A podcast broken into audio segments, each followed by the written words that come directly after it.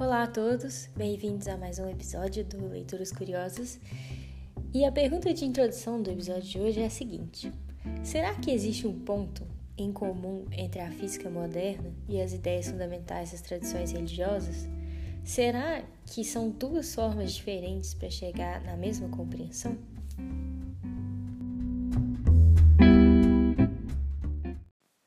Bom, o livro de hoje, O Tal da Física, do Fritjof Capra, ele pode nos ajudar a responder essa pergunta. Inclusive, já no início do livro, o autor escreve: O propósito desse livro é explorar a relação entre conceitos da física moderna e as ideias fundamentais das tradições filosóficas e religiosas do Extremo Oriente, como a teoria quântica e a teoria da relatividade se encontram com a maneira hinduísta, budista e taoísta de compreender o mundo. O livro, então, ele conta como os conceitos da física moderna apresentam paralelos com as ideias expressas nas filosofias religiosas do Oriente. E é engraçado parar para pensar nisso, já que as filosofias religiosas do Oriente são bem antigas e a física moderna atualmente nos conduz a uma visão do mundo que retorna a mais de 2500 anos. Vale ressaltar que, segundo o autor e muitos outros, existe um aspecto em comum entre todas as tradições filosóficas de orientação mística, tanto no Oriente quanto no Ocidente, e ambas são igualmente valiosas. Porém, o autor ele decide se concentrar nas filosofias religiosas do hinduísmo, budismo e do taoísmo. Eu decidi trazer nesse episódio algumas relações que o autor aponta entre esses dois mundos e também junto com as reflexões feitas pelo Pier Giorgio Caselli, que ele é um físico que estudou na Universidade de Roma La Sapienza e ele gosta muito de fazer esse paralelo entre esses dois âmbitos, esses dois mundos que parecem tão distintos, igual o Fritjof Capra. Então, o episódio de hoje ele vai ser uma mistura dessas duas fontes.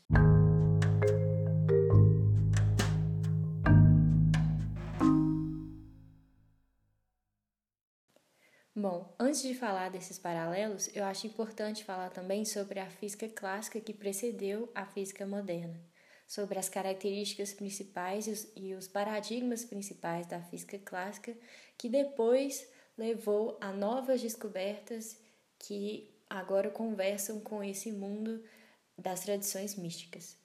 Então, o nascimento da ciência, como um todo, tem as suas raízes no dualismo filosófico espírito e matéria. E no século XVII, com Descartes, se verificou uma predominância da divisão entre esses dois aspectos, espírito e matéria, que o filósofo chama de res cogitans, que é pensamento, e res extensa, que é a matéria. E esse modus operandi da física clássica, ou seja, essa forma de estudar, de pegar o objeto de estudo, que é a matéria, e entender como separada do observador, ela delimita uma visão fundamental entre o eu e o mundo, e como consequência dessa visão, se acreditou que seria possível descrever de forma objetiva sem ter que envolver o observador.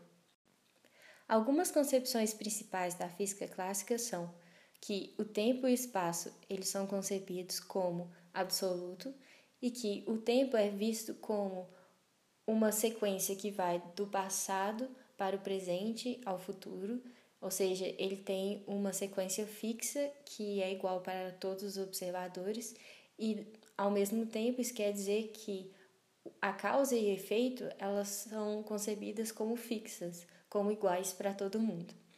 E a matéria ela é vista como absoluta, composta por pequenos sólidos indestrutíveis.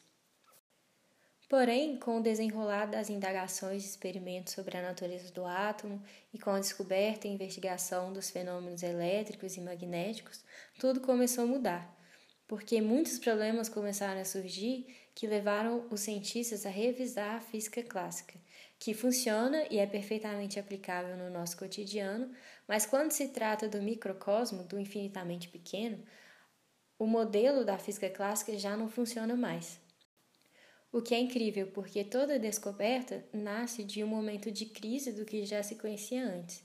E é nesse processo que surge um novo paradigma que o paradigma antecedente ele não conseguia re resolver. Essa é a ideia principal elaborada pelo filósofo Kuhn em relação à história da ciência. Ele diz que a história da ciência ela se deve ao fato de que surgem crises em relação ao paradigma anterior que não conseguia é, dar respostas para os novos problemas, e a partir daí surgia um paradigma para substituir esse paradigma anterior.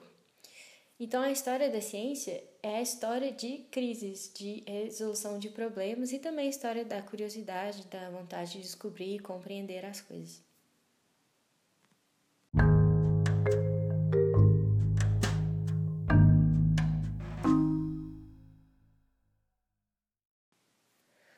Bom, e quais são esses novos paradigmas que correspondem com a física moderna?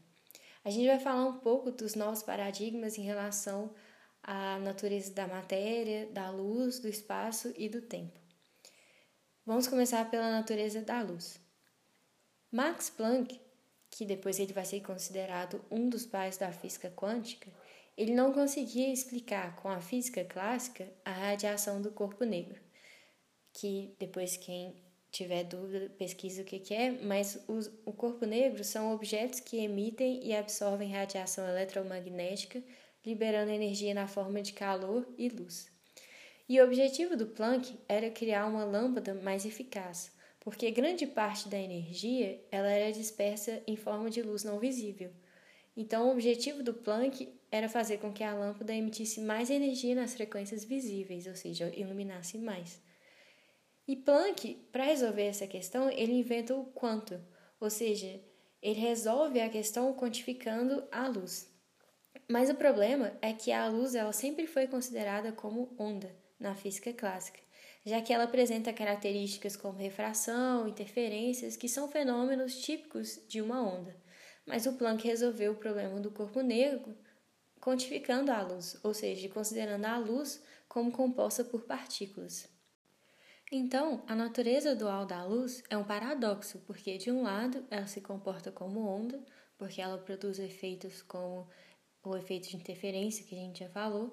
Por outro lado, também a radiação eletromagnética, ela produz o efeito fotoelétrico.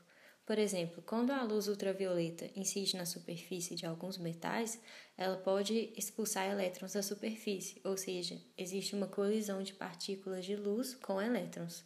Isso quer dizer que a luz se comporta como partícula quando ela é emitida e absorvida na, for na forma de quanto, ou fótons, mas quando ela atravessa o espaço, ela se manifesta como campo eletromagnético. Mas o problema é que onda e partícula são incompatíveis, suas propriedades não são conciliáveis. E, no entanto, equipamentos como microscópios, câmeras utilizam a natureza ondulatória da luz, enquanto equipamentos como visão noturna, raio-x, ultrassom, eles usam a propriedade da luz como partícula, o efeito fotoelétrico da luz. Então, realmente, esses dois componentes contraditórios, eles fazem parte da natureza da luz. Em relação à natureza da matéria, na física moderna, se observou que a partícula também apresenta essa natureza dual. Foi de Broglie, o físico teórico, que primeiro levou a hipótese de que a matéria, como a luz, ela pode se comportar tanto quanto como onda quanto como matéria. E foi no experimento da dupla fenda que isso se verificou.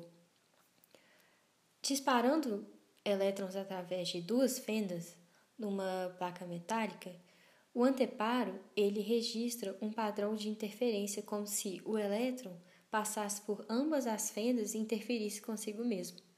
Mas quando se coloca um revelador para descobrir por onde que passa o elétron, em quais as fendas, qual que é o comportamento dele, ele se comporta como partícula, ou seja, em vez de formar um padrão de interferência no anteparo, o que se observa são a imagem complementar das duas fendas. E quando não se observa, o elétron ele volta a se, se comportar como onda.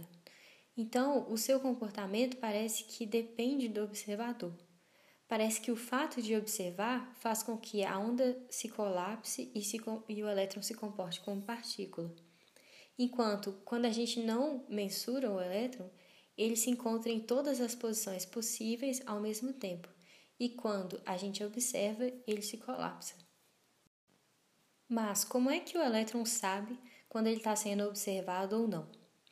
O John Wheeler ele fez um experimento interessante para tentar enganar o elétron, que consistia em observar a partícula depois que ela já tivesse passado pela placa metálica, ou seja, depois que o elétron já tivesse se manifestado como onda ou partícula, mas antes do elétron chegar no anteparo. Ou seja, ele decidiu observar o elétron no espaço entre a placa e o anteparo. E a coisa surpreendente é que não fez diferença nenhuma como se o elétron ele soubesse de antemão se ele seria observado ou não, como se ele pudesse antecipar o futuro. Ou a gente pode ver como se o presente, a decisão de observar o elétron ou não, mudasse o passado, que é o momento que o elétron é disparado.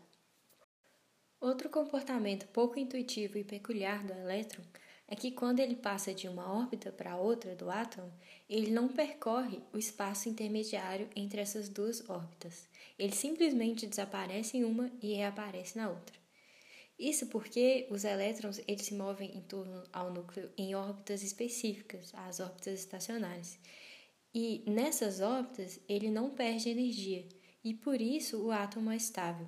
Porque se não fosse assim, se observaria, entre aspas, uma queda no núcleo, do elétron no núcleo, já que o núcleo e o elétron e eles, eles possuem cargas opostas. E é por esse motivo que os elétrons eles saltam de uma órbita para a outra, porque se ele tivesse que se locomover entre esses dois espaços, como não nesse espaço não tem uma órbita estacionária, ele perderia energia e cairia no núcleo entre aspas. Bom, mas voltando à questão dual da partícula, essa aparente contradição entre essas duas naturezas, ela foi resolvida de forma inesperada pelo Heisenberg. Ele decidiu utilizar apenas o que poderia ser examinado empiricamente sobre os átomos, sem deduzir nenhum tipo de modelo específico baseando nas suas observações. Ele substituiu o átomo por matrizes numéricas, e o que emergiu disso foi o princípio de indeterminação do Heisenberg, que diz que a gente não pode saber simultaneamente a posição e a velocidade de uma partícula. Por exemplo, se um canhão dispara um projétil, a gente pode calcular e identificar a sua velocidade e posição em cada instante durante a trajetória.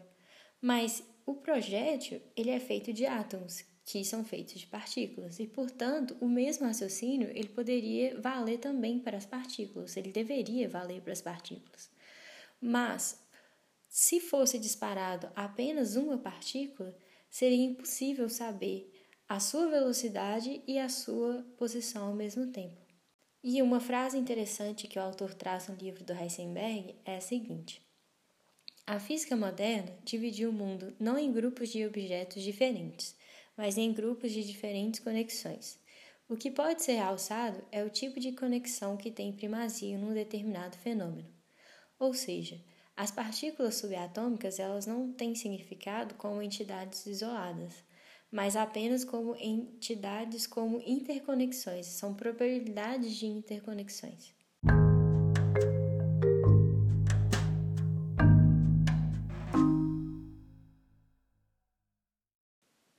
O autor também traz no livro curiosidades e reflexões interessantes. Por exemplo, se nós pegássemos uma laranja e a aumentássemos até ficar do tamanho da Terra, os átomos dessa nossa nova laranja de tamanho planetário teriam o tamanho de cerejas. Outra comparação interessante é a seguinte: para que nós conseguíssemos ver o núcleo do átomo, nós teríamos que torná-lo do tamanho da maior cúpula do mundo, que uma das maiores, que é a cúpula da Catedral de São Pedro, em Roma. E o núcleo desse nosso novo átomo do tamanho da Catedral de São Pedro, ele teria o tamanho de um grão de sal. Isso dá uma ideia da proporção entre as partes do átomo. O núcleo atômico ele é cerca de uma centena de milhar de vezes menor que o átomo, e no entanto ele contém quase toda a sua massa.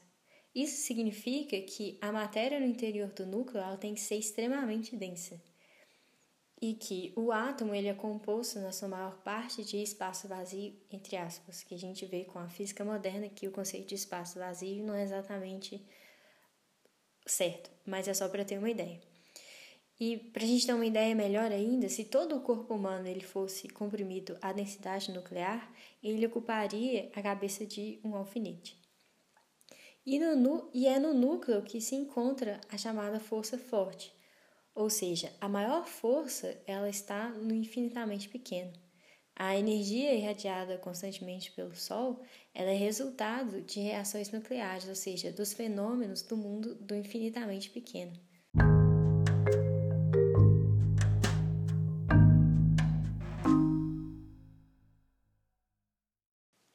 Em relação ao conceito do espaço e do tempo, com a teoria da relatividade surge uma nova concepção desses dois conceitos. Em primeiro lugar, o espaço e o tempo eles são percebidos não mais como entidades separadas.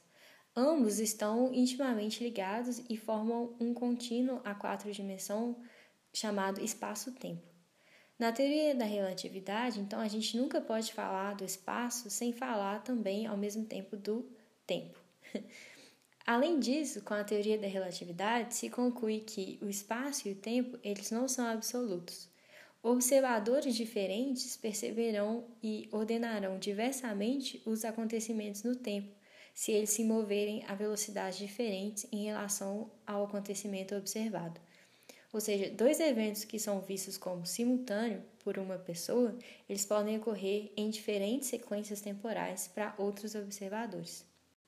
Portanto, resumindo os estudos apresentados, eles demonstram que a luz e a matéria são tanto onda quanto partícula, que o tempo e o espaço são relativos, e se eles são relativos é porque existe uma coisa absoluta, que no caso é a luz, que a velocidade da luz é constante.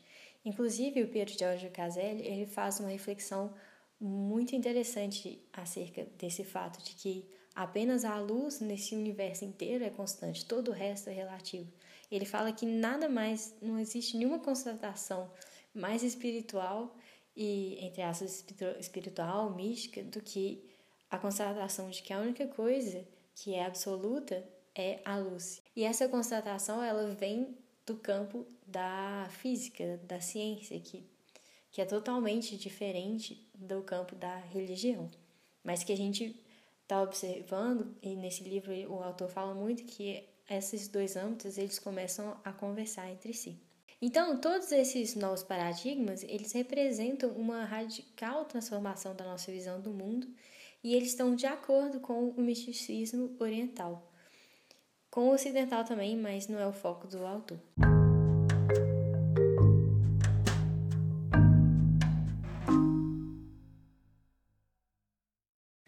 Bom, e quais são os pontos em comum entre as características da física moderna que a gente falou e as filosofias religiosas do hinduísmo, budismo e taoísmo. No livro, o autor, obviamente, ele entra mais a fundo e fala mais sobre essas religiões e tradições, mas aqui eu vou trazer alguns aspectos que são relacionados com a física moderna.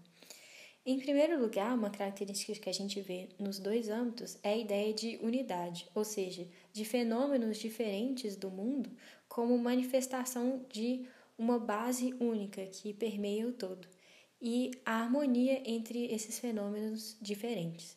A gente vê isso na física, como a gente falou, na unificação do espaço e do tempo na teoria da relatividade, na unificação de opostos, como onda, partícula, energia e matéria, que são opostos que parecem inconciliáveis e por esse motivo a mente interpreta como um paradoxo, mas na verdade são partes de um mesmo todo. Inclusive, esse paradoxo da conciliação entre opostos, ele parece ter sido tirado diretamente de um koan zen. Para quem não conhece, os koans são charadas sem sentido que servem para ir além do pensamento, que são dados aos praticantes para que eles consigam ir além dos limites da lógica. E nas tradições místicas existem muitas ferramentas desse gênero, desse gênero como metáforas, mitos imagens poéticas e alegorias. Então, esse é um outro paralelo que a gente pode fazer entre esses dois mundos. E essa unificação entre opostos na física, a gente vê também nas tradições como no taoísmo, que dá ênfase na relação entre os opostos que eles chamam de yin e yang, que são duas, dois princípios opostos, duas energias opostas, onde cada um dos polos ele está dinamicamente ligado ao outro e que existe uma implícita unidade entre esses dois opostos. Todas as manifestações do Tao têm origem na relação dinâmica entre essas duas forças polares do Yin e do Yang, e essas duas forças elas são tão ligadas que uma contém em si já a semente do seu oposto. No livro ele fala que no, no taoísmo eles têm o costume e a sabedoria de falar que toda vez que você for começar uma coisa, você primeiro começa pelo o seu oposto. Por exemplo, se você quer receber alguma coisa, você começa pelo seu oposto que é doar, que no doar já existe a semente do receber, que eu achei interessante, que eu queria compartilhar com vocês. É, essa ideia de unificação e de harmonia também está presente na física, na, na física moderna, na constatação de que as propriedades de uma partícula elas só podem ser compreendidas nos termos de, da sua atividade e interação com o meio no qual ela está.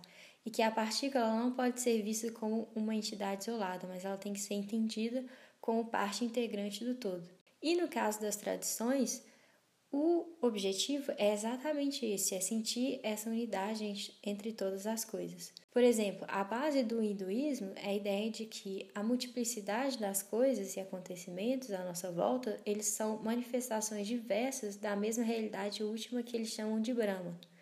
O mesmo a gente vê no taoísmo, que a gente já falou um pouco, mas no taoísmo, como o próprio nome diz, eles identificam a realidade última como o Tao, que é o caminho. São nomes diferentes em tradições diferentes para a mesma ideia e que a gente agora está vendo também na física moderna. Uma outra ideia em comum entre esses dois mundos é a ideia de que o universo ele é um processo dinâmico. Nos textos filosóficos hindus, budistas e taoístas, o mundo ele é concebido em termos de movimento, de mudanças, no budismo, o movimento incessante ele é chamado de samsara. No hinduísmo, é a dança de Shiva, que é, não sei se vocês já viram um deus que tem um tantão de braço. E no taoísmo, é a dinâmica entre o yin e yang. A física moderna também está chegando a tal conclusão. O aspecto dinâmico surge da natureza ondulatória das partículas subatômicas e do fato de que as partículas só podem ser compreendidas em um contexto dinâmico. Uma outra característica comum entre os dois, que vale ressaltar, é a compreensão do papel do observador e de que observador e observado são inseparáveis. O John Wheeler, inclusive, aquele do experimento que a gente citou, ele sugere mudar a palavra de observador para participante. Ele escreve que nada é mais importante no princípio quântico do que isto, a destruição do conceito do mundo como o que está lá fora e o observador separado. E um exemplo da importância desse papel do observador, que a gente pode observar na teoria da relatividade, é o fato de que o comprimento de um objeto ele depende do movimento do observador. Dependendo da velocidade, o espaço ele se contrai na direção do movimento do observador. O mesmo efeito vale também para o tempo. Os intervalos de tempo ele mudam dependendo da velocidade do observador. Quanto mais rápido for a velocidade, maior vai ser o espaço de tempo que ele vai vivenciar. Óbvio que há velocidades extremamente altas. Essa ideia de observador ela é familiar a qualquer estudioso do misticismo. E a ideia principal é de que o estado de consciência do praticante ele está ligado à sua percepção do mundo. São dois aspectos da mesma coisa. Ou seja, eles vão ainda mais além e dizem que o observador e o observado, eles são indiferenciados, são a mesma coisa.